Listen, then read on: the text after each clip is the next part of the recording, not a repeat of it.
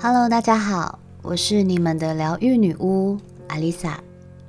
在上一集，我们分享了有关于高敏人的大脑状态，也就是说，高敏人呢，并不是心理因素所引起，而是大脑的各种精密系统运作之下所产生出来的结果。这一集，我要来分享我们要如何面对与调整我们的高敏感体质。学会与它共存，有几种方式来跟大家分享。第一，理解你身上的高敏感特质。高敏感的特质很多，每个人容易受到刺激的部分都不太一样。有人会对于味道、声音、光线、颜色、材质这种实质的外在事物很敏感。有人呢，则会很容易受到身边的人的情绪影响，这些不舒服的感受很容易会引起身体上的不适，例如头痛或肠胃方面的问题。高敏的特征很多，可以听听三十一集，看看你有其中的哪几项，把那些引发你特别强烈感受的敏感事物记录下来，在生活中。尽量避开这些，避免让自己受到太大的刺激而掉入情绪黑洞中。第二，发挥高敏感的正面价值，远离干扰你的人事物。由于高敏人拥有超强感受力，所有与人际关系有关的都很容易共振他人的喜怒哀乐，细腻的感受力。如果没有发挥正面价值，会把日子过得很紧绷、精疲力尽。那什么是正面价值呢？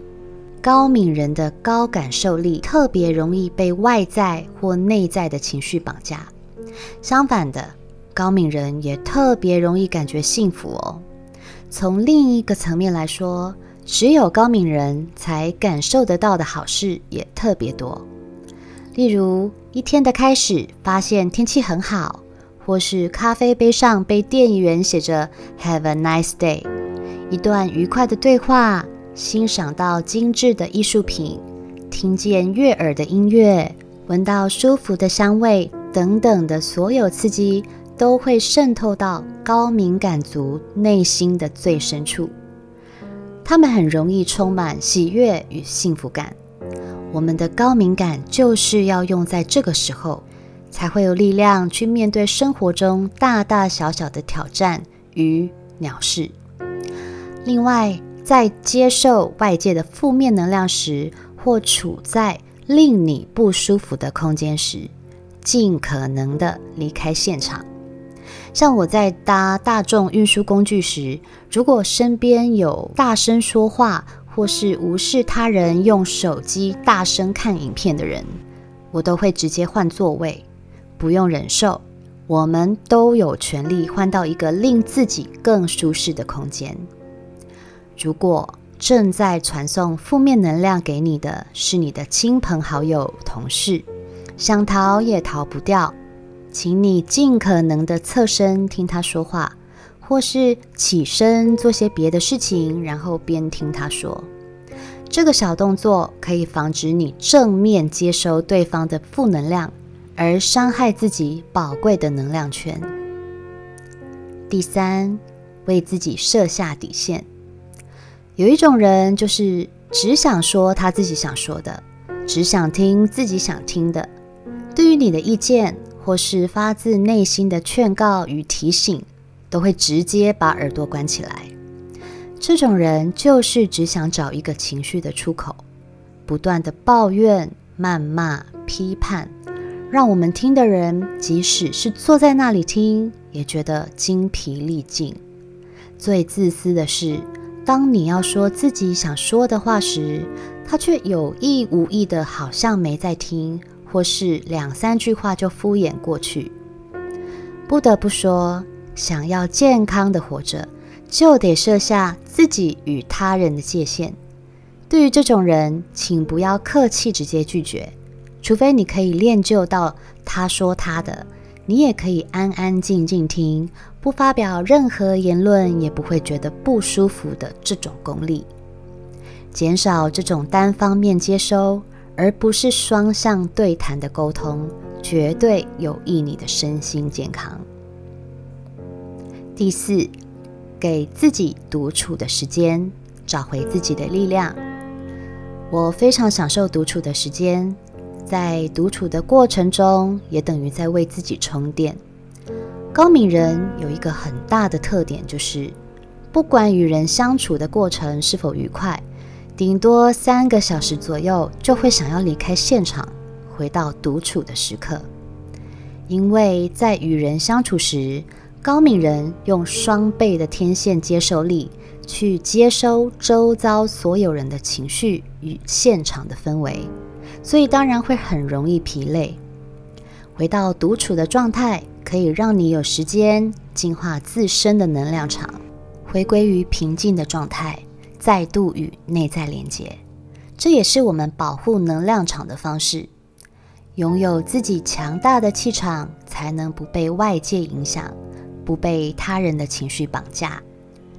第五，尝试去接触有关创作的议题。创造力是许多高敏感族都有的共同特质，因为对于声音、味道、光线、颜色。材质有高度敏感的感受，所以许多艺术家与音乐家都是高敏人哦。利用你的创作家思维，不管是写作、设计，还是摄影或绘画，甚至到唱歌、演戏，都是发挥创造力的职业。而且高敏人因为很容易能够感同身受，也很适合当疗愈师哦。只要你把天赋放在对的地方，绝对会有意想不到的成就。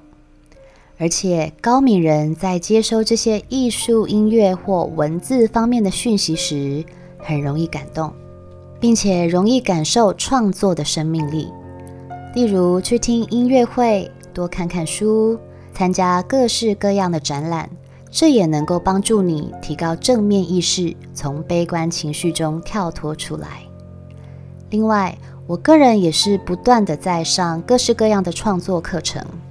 像我最近学了坊间很流行的流动画，完全没有艺术天分的我，对色彩却很敏感。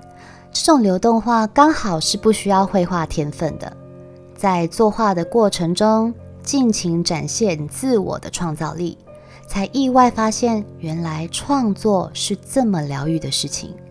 所以我很推荐大家能够多多接触坊间开的各种创作课程，在过程中你一定会找到释放压力、疗愈自己的方式。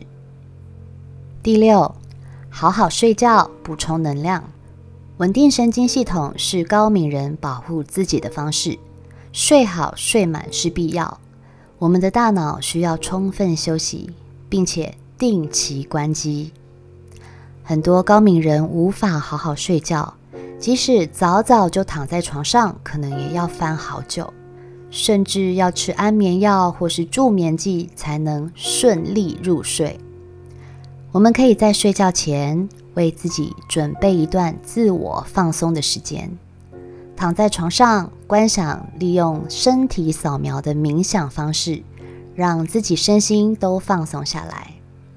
大家可以连接到第二十三集，试着用这样子的冥想方式，让脑袋关机，好好的休息，好好的睡觉哦。第七，放过自己。高敏感人具有强大的同理能力，很能够为人着想，只是同理的对象通常不是自己。请你从现在开始，将关注的焦点放在自己身上。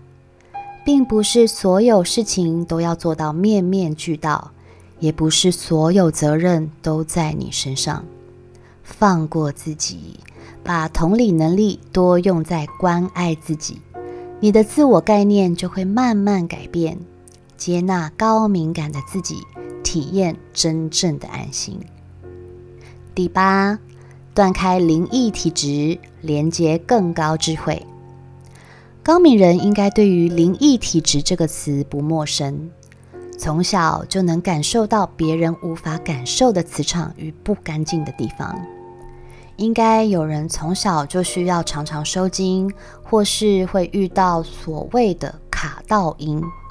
既然我们能了解共振的道理，就不难理解我们与其他维度的灵体也会互相共振。如果你能学会掌控敏感能力，断开不该是属于我们的浊气晦气，你也会比别人更容易连接内在高我智慧、神性智慧与宇宙智慧。当然，谁想要时不时的卡到音，搞得自己印堂发黑又诸事不顺？其实，我们可以用练习避免其他灵体接近。最重要的是，你得先学会运用自己强大的意识，散发出“不要靠近我，我不允许你们靠近我的身体”这种讯息，让你的身体为你筑起一层保护罩，并且时常做这样的练习来维持自己的气场。当能量很强时，就如同太阳一般的光亮。使得负能量的冥界众生是无法直视我们的，更不要说想卡在我们身上。